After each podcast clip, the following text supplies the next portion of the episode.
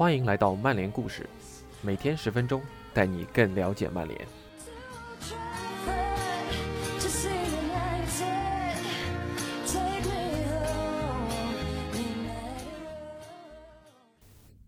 今天的故事分享承接昨天，是里奥·费迪南德写给小时候的我这篇文章的下半部分。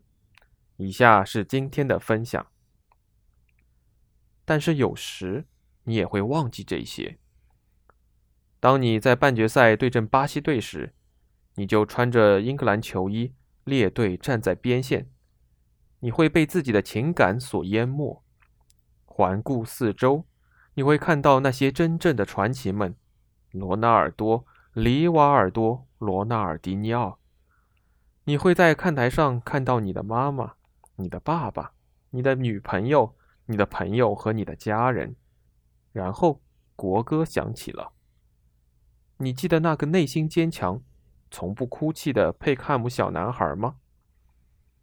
你会在听到国歌时泪如雨下，这会毁了你，让你在比赛中毫无存在感。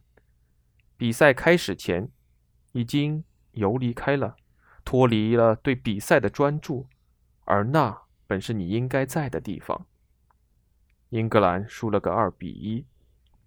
当你走下赛场，你会对自己说一些将改变你之后职业生涯的话。自此以后，我将不会，永远不会在球场上感情用事。这是个艰难的过程，但它来的恰到好处，因为在世界杯后会有一个俱乐部来召唤你这样铁血的人——曼彻斯特联队。而你已经做好了准备，因为在这个夏天之后，是时候改变了。对于胜利的渴望将是现在驱使你前进的动力。这无关乎享受足球，也无关乎享乐。这一次，你要享受工作，享受转会，享受竞争。当然，更重要的是享受胜利。在曼联。你总是会赢的，为什么？因为你和一群你希望成为的优秀球员们一起踢球。那些不会陷入炒作、关注、麻烦的球员，即使在一场大胜之后，他们会坐在更衣室里说：“干得不错，兄弟，三分到手。好了，下周我们踢谁来着？他们的中锋是谁？”这是老特拉福德传承了一代又一代的精神，从吉格斯、斯科尔斯、贝克汉姆到 C 罗、鲁尼，而且还会继续传承下去。加入曼联前，你会在英格兰训练营和这些曼联的弟兄们坐在一起，你会看着他们，看看他们赢得过什么。我的天，伙计，他们都有冠军奖牌。而我一无所有。你会觉得你对老特拉福德充满了渴望，如饥似渴。当你第一天来到曼联，走进更衣室，环顾四周，他有三个英超冠军，他有四个，他有五个，他有两个。我得开始努力了，就是现在。看着这些和你一起踢球的家伙们。他们也在看着你，期待你踢得更好。在曼联的第一堂训练课上，球传向你，然后你把球传给右后卫，他离你大约十到十五码。这时你会听到罗伊基恩的咆哮：“你在干嘛？这是曼联，抓住机会往前传啊！”之后的几周，你会不断的想：他到底在说些什么鬼啊？他疯了吧？然而。就是这样，这就是为什么你们能不断取胜，找机会，抓机会，不仅仅是前锋、中场和后卫都要创造机会。所以去冒险吧，把球向前踢，踢过中线。你会知道要如何努力，就像在伯杰斯公园和那些大个子们对抗一样。但这次。你不再是那个瘦弱的小男孩了。在曼联，你会向最好的球员学习，这里有着曼联的标准，在这儿，你不能随随便便。如果基恩和吉格斯加练了二十分钟，那你这个没有冠军的家伙最好来的比他们更早，然后待得更久。这就是曼联的工作准则，而这些付出终将给你回报。那第一个英超冠军呢？他就像攀登珠穆朗玛峰，伙计。这将是一个疲惫、漫长而又艰难的赛季，伴随着伤病和长途跋涉。但这就是为什么你要来曼联。一旦冠军到手，你和你的伙伴们已经在盯着下一个冠军了。当你赢得了联赛杯，整个体育场都沸腾了；而当你回到更衣室，那里的气氛会让你觉得只是刚踢平了场英超联赛。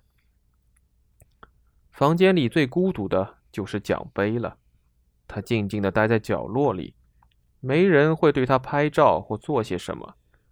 你们平静的像只是经历了一场普通的比赛。你会心静如水。有些外人会觉得这很奇怪，但正是这样，才让你们如此成功。没有像现在每个人都想要的该死的夺冠巡游，巡游。什么巡游啊？你不是为了一个该死的巡游踢球啊，兄弟！你不是为了报纸说你有多棒踢球啊，兄弟！你是为了冠军踢球啊！所以，为了最有分量的冠军——欧冠冠军踢球，我得承认，你一度会觉得这太难了，你们不会成功的，因为之前你和利兹联止步于半决赛，在曼联。也同样如此，也许命中注定就是这样吧，你会这么想。但事实是，那支2008年的曼联是不可阻挡的，无论是精神上还是生理上。鲁尼、特维斯、C 罗在前冲锋陷阵，斯科尔斯、卡里克居中运筹帷幄，维蒂奇殿后统帅防线，还有范德萨把守球门。你们知道如何找到顶级球队的命门，而对中下游的球队，那简直就是摧枯拉朽。你所要做的，只是给前面的小伙子们创造得分的机会，做他们坚强的后盾。作为球队队长，你要加倍努力啊！你会知道如何击败巴萨，你会知道如何击败切尔西，你也会知道如何取胜。然后你会的，兄弟。你会赢得欧冠的。赛后，你站在第一排，俱乐部的传奇博比·查尔顿爵士走向你，对你说：“没多少人能做到这一点。你是曼联第三个举起这个奖杯的队长，多么了不起的成就！一定要让小伙子们明白这一点。回去继续努力吧，争取明年卫冕。”之后，当你来到更衣室时，你走向教练，对他说。我们买谁？明年我们要买谁？我们得买点人呐。我们需要一些好手。我们要保持进步。明年我们还要夺冠。里奥，去你的吧！好好享受这派对。教练说：“告诉我，我们会补强阵容的，这样我才能好好享受派对啊！拜托了。”这就是为什么你来到曼联。这里的一切都是为了冠军，心静如水。只是为了冠军，但里奥他说的对呀，享受这一刻的放松吧，让这一刻的喜悦包围你，哪怕只是几秒钟的时间。你们现在可是欧洲最强了。在之后你踢的所有比赛中，如果有什么你可以改变的话，就做一件事儿，那就是告诉爵爷，让鲁尼和 C 罗。在对埃弗顿的足总杯半决赛中出场，后面接着有场半决赛还是什么比赛来着？他想确保每个人都休息好了，所以他轮换了阵容。这我理解，但我也知道，如果他们上场，老特拉福德会迎来另一座奖杯。所以告诉爵爷吧，足总杯会是你职业生涯里唯一失之交臂的奖杯，而回望过去，这也许是你最接近他的那次。机会了，所以告诉他吧，告诉他派他们上场，否则你会懊悔终身的。取得成功，兄弟，这是你对你职业生涯唯一的要求。最终有一天，你会环顾四周，然后想想：我的天，这一切是怎么发生的？你会很高兴，你会准备好结束你的职业生涯。当然，现在你还只是个孩子，这一天似乎永远不会到来。但总有一天，你的身体会撑不下去。听我说，别让你自己难堪。当你走下球场，一脚球都没碰到，你知道是时候不再坚持了。年轻的小伙子们开始崭露头角。让你招架不住，这些臭小子！你甚至不想多看我一眼，宁愿把球传给其他人。你甚至不愿意和我踢一边。里奥兄弟，是时候了。会有些其他的邀约，比如去美国踢球。你也许会想，你能在那儿再次找回那种赢球的感觉。或许，如果你足够努力，或许。你能回到曼联？你想？别 想了，离开吧。你希望留下在球场上追不上一个该死的十八岁小屁孩的回忆吗？算了，伙计，你得离开了。为了你自己，也为了那些即将到来的年轻人们。现在轮到他们了。但在你这么做之前，请你为我做件事情。在你最后一场比赛后。在更衣室里再多待一会儿，因为那会是你最怀念的。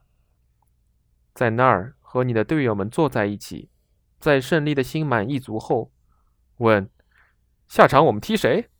那一刻，那种感觉是你最想要的。坐在那儿想想这一切，我们来自佩克汉姆，伙计，这一切不是注定要发生的，但它。就是发生了，你做到了，而且做得很棒，所以现在就现在，别抬头，继续走。以上就是今天的故事分享，感谢您的收听。